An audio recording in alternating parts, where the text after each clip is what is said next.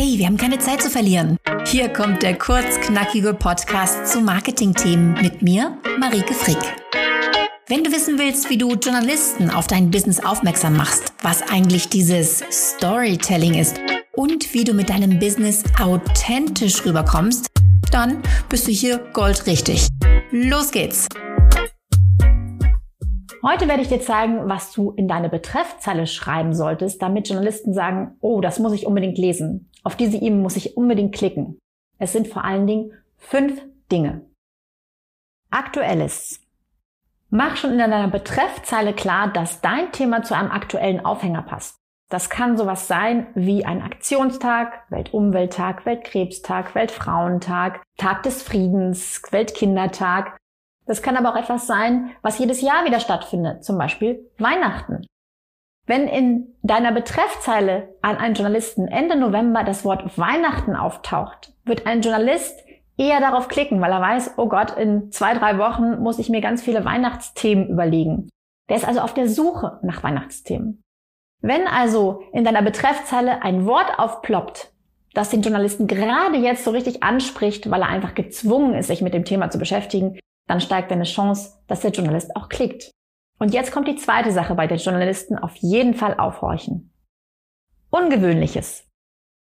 Wenn dein Produkt sehr ungewöhnlich ist, irgendwie kurios ist, was ganz, ganz Neues, Schräges vielleicht auch ist, dann solltest du das unbedingt schon in der Betreffzeile sagen. Das Problem ist, dass ganz viele Menschen denken, ihr Produkt sei revolutionär, total ungewöhnlich und mal ganz unter uns, so eine neue Coaching-Methode, die zwar irgendwie anders ist als die 100 anderen Coaching-Methoden, die es gibt. Naja, also so revolutionär ist das jetzt nicht für den Journalisten.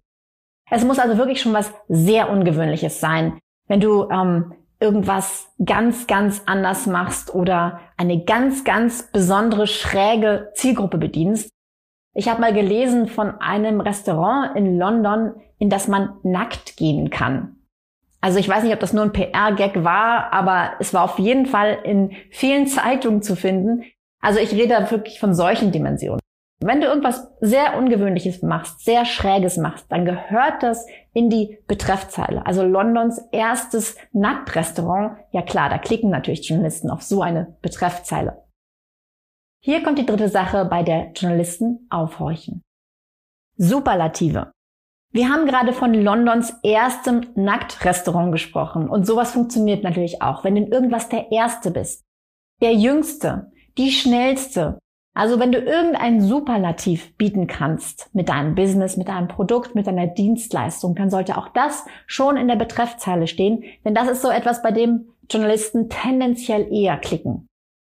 Also das lädt sie dazu ein, sich mit dem Thema beschäftigen zu wollen. Und das ist wirklich deine allererste Aufgabe mit der Betreffzeile, dass sie überhaupt denken, hm, das schaue ich mir mal näher an. Denn das ist bei den meisten Pressemitteilungen nicht der Fall. Und jetzt zur vierten Sache, bei der Journalisten auf jeden Fall aufhorchen. Starke, ungewöhnliche Meinungen. Ich möchte dich wirklich animieren, mal auf den Tisch zu hauen, etwas zu sagen, was nicht alle sagen, mit einer starken Meinung rauszugehen Worüber regst du dich so richtig auf?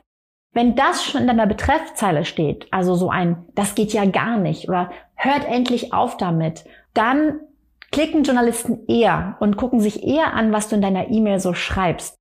Denn in vielen Zeitungen werden solche starken Haltungsstücke sehr gern abgedruckt.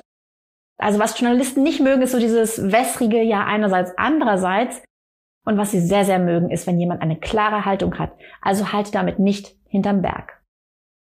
Und die letzte Sache, bei der Journalisten auf jeden Fall aufhorchen, Emotionales. Das ist eigentlich so mein Standardthema. Wenn du eine emotionale Geschichte erzählen kannst, die mit deinem Produkt zusammenhängt, mit deiner Dienstleistung zusammenhängt, dann solltest du sie unbedingt erzählen. Emotionales funktioniert. Das Ding ist, das muss wirklich schon in deiner Betreffzeile stehen, dass es hier um einen Menschen geht, der eine emotionale Geschichte erlebt hat. Den Fehler, den ich ganz oft sehe, ist, dass die Menschen sagen, ja, ich habe doch eine Story angeboten, ich habe doch was Emotionales angeboten, aber dann steht halt in der Betreffzeile irgendwas total Langweiliges. Du musst also wirklich schon darauf achten, die Story sollte in der Betreffzeile anklingen.